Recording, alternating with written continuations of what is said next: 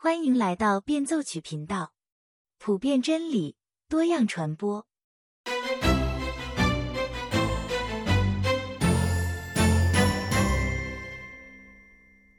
大家好，今天我们继续来一起共读《返璞归真》的第三章第五部分。这部分的标题是“性道德”。性这个话题放在任何时候都是热点，当年也不例外。本来每周收听路易斯的广播的听众就有一百来万，现在这位牛津大学的讲师居然会在公共广播平台上来谈论性道德。而且他还是基督徒，这一下子就激发了更多人的好奇心。这期节目的收听量比平时还要多出了好几十万。第二天的《每日镜报》也把路易斯的广播讲稿全文刊登在头版上，而且说这是每一个英国人都需要知道的东西。时过境迁，七十多年后，性革命运动已经打下了几乎全世界的江山。现代人对性的认识，相对于七十年前的人来说更加激进。那我们还有必要去读七十年前的文章吗？这里我要说的是，路易斯最擅长透过问题看本质，抓住问题的症结。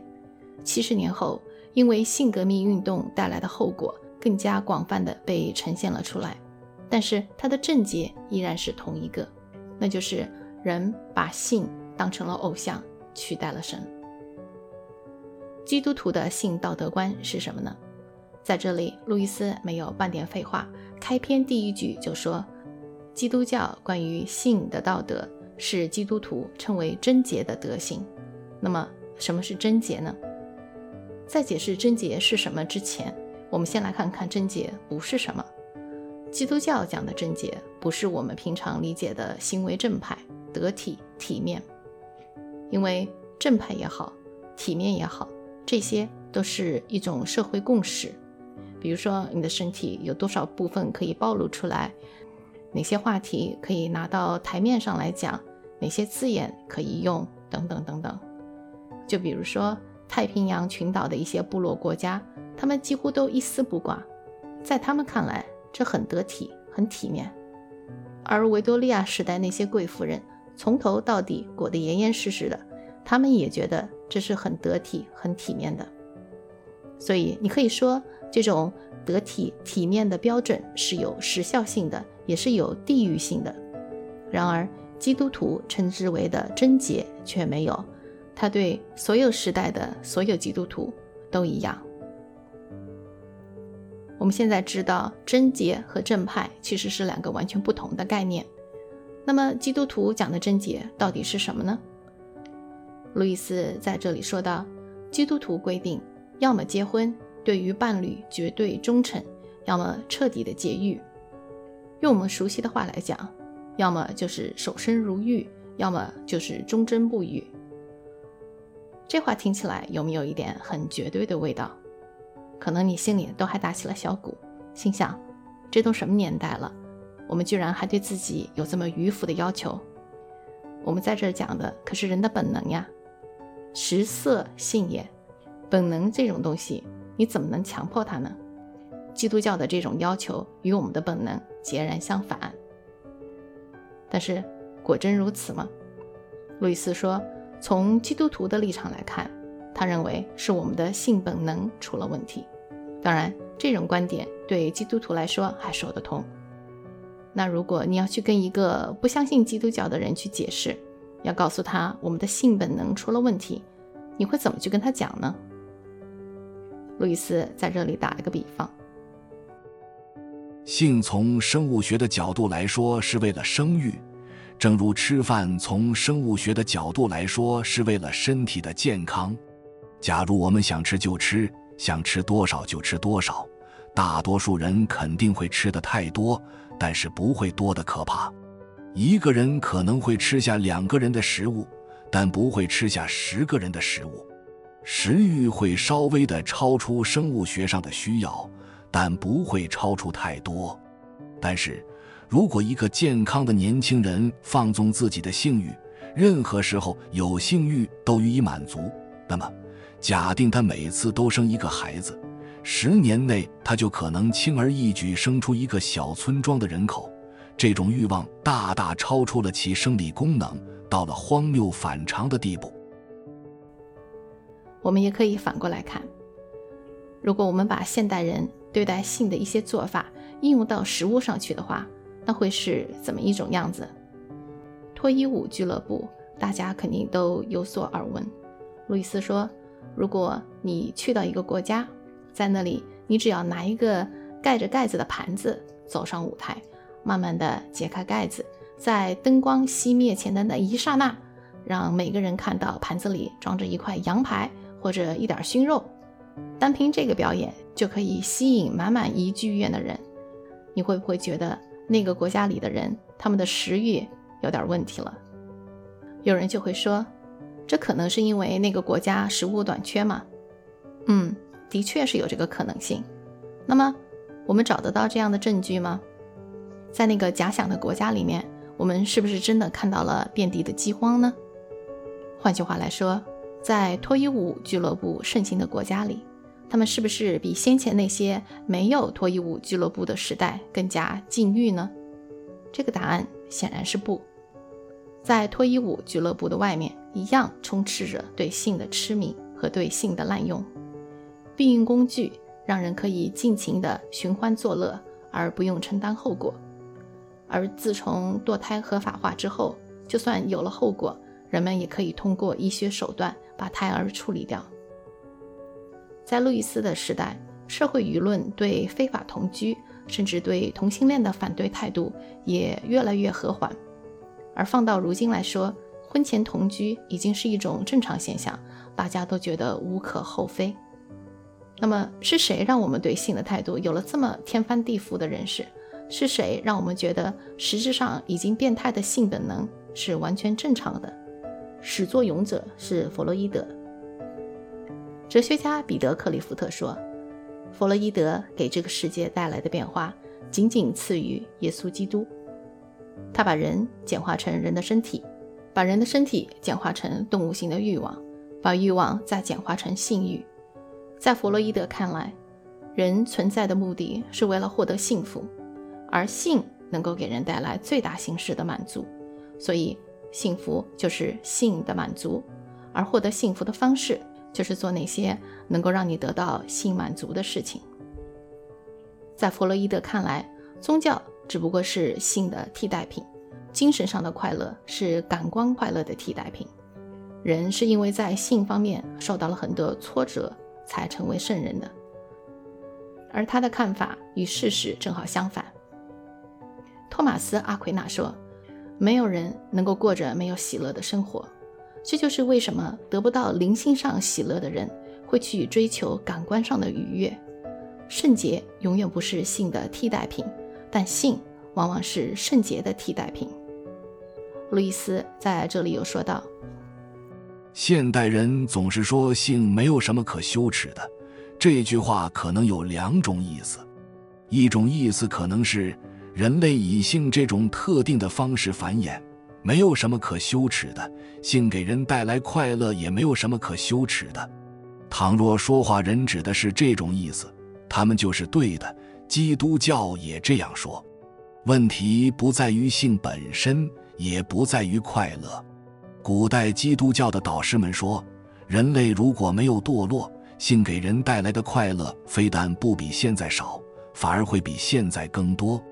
我知道一些糊涂的基督徒言谈之间给人一种感觉，仿佛基督教是性、身体、快乐本身为恶，这是错误的。在各大宗教中，基督教几乎是唯一一个彻底肯定身体的宗教。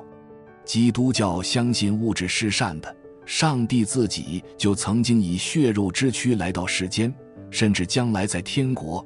上帝也会给我们以某种形式的身体，这个身体将是我们的幸福、美和活力必不可少的一部分。基督教对婚姻的赞美超过了一切其他的宗教，世界上几乎所有伟大的爱情诗篇都出自基督徒之手。如果有人说性本身是恶的，基督教会立刻予以反驳。但是弗洛伊德流派的人却说，性本能如今所处的状态没有什么可羞耻的，而这就是路易斯强烈反对的一点。他是这么说的：“我们的祖先遗传给我们的身体，在这方面就是扭曲的。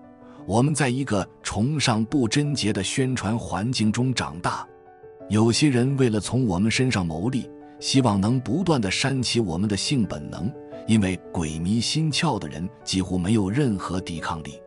上帝知道我们的境况，他不会认为我们没有任何困难需要克服，并以此来评判我们。真正重要的是，我们要有诚心和毅力，愿意克服这些困难。两千多年前，有这样一位年轻人，沉迷于情欲之中无法自拔。他十七岁的时候就有了一个情妇。之后和他同居十五年之久，十八岁他就有了一个私生子。这个人天资聪明，学识渊博，在考察过当时的种种哲学宗教之后，他觉得基督教最有说服力，于是他成了一个慕道友。但他知道基督教对性方面的要求是贞洁，他心里十分纠结。那个时候他的祷告半心半意，因为他说。主啊，求你让我变得圣洁起来，只是不要现在就开始哦。但是就是这样不情不愿、半心半意的祷告，神居然也垂听，并且开始在他心里做工。就这样，他后来完全放弃了情欲方面的追求，因为他终于看到了性是宗教的替代品，在基督教里，他终于找到了最大的满足。这个年轻人是谁？他就是大家熟知的基督教哲学家、神学家，伟大的早期教父奥古斯丁。奥古斯丁用他的亲身经历告诉我们，最崇高的幸福在哪里可以找到？不是在性里面，而是在信仰里面。前段时间在圣诞假期里，我读了一本很有意思的书，名字叫做《圣洁性恋》。性是性别的性，恋是恋爱的恋。这本书的作者袁佑先曾经是一位非常有才华的医学院学生，因为一些童年的经历，再加上自己的性格，他很早就自认是同性恋。在医学院读书的时候，他出柜了。不仅如此，他还开始吸毒。天资聪明的他，最开始只是想倒卖一点毒品，能够支付自己吸毒方面的开销。但是他越做越大。后来终于被联邦调查局盯上了。有一天，十几个联邦调查局的特工破门而入，在他家里当场查获了许多的毒品，有冰毒、有摇头丸、可卡因等等。这些毒品的总量折合成大麻，相当于九点二吨。他因此被判刑六年，从一个前程光明的医学院高材生堕落成一个囚犯，他的人生已经很黑暗了。然而入狱没多久，护士又告诉他，他得了艾滋病。在一般人看来，他这辈子就完了。但是袁佑轩有一个祷告的母亲，在他沉沦的时候，神先是拯救了他的母亲，然后让他的父母亲通过教会的查经小组集结了一批虔诚的基督徒，为他的悔改不住的祷告。所以。看上去袁佑轩是一个人在监狱里，但是其实，在他后面有一群看不见的基督徒，通过圣灵在支持他。就这样，在人生的最低谷，在肉眼看过去一切只是死亡、绝望、黑暗的时候，神奇迹般的拯救了他，他成了基督徒。在监狱的这段时间里，袁佑轩终于面对了自己的罪，他意识到很久以来同性恋是他的身份象征。是他的偶像。在没有进监狱之前，他经常去那种为同性恋服务的三温暖酒吧，一天之内可以和许多不知道姓名的伴侣发生性关系。对他来说，这就像吃饭一样，再正常不过了。在他成为基督徒之后，随着越来越深入的读经，他认识到，没有同性生活，他还是可以活下去的。他更大的一个问题。是他的自我身份认知，他认为他是同性恋。如果放弃同性恋这个身份认知的话，那么他到底是谁？袁佑轩一直以来都认为是神让他成这个样子的，他天生如此，他没有选择这种感觉。然而，保罗在《使徒行传》里说：“我们的生活、动作、存留都在于他，都在于耶稣基督。”也就是说，我是谁这个问题的核心，并非取决于我的心情、我的感觉，身份是来自于永生神的儿子的。只有在耶稣基督里才能够拥有。神说：“你们要圣洁，因为我是圣洁的。”过去袁佑先一直认为同性恋的反面是异性恋，其实同性恋的反面是圣洁。神从来没有说你们要成为异性恋者，因为我是异性恋者；他也没说你们要成为同性恋者，因为我是同性恋者。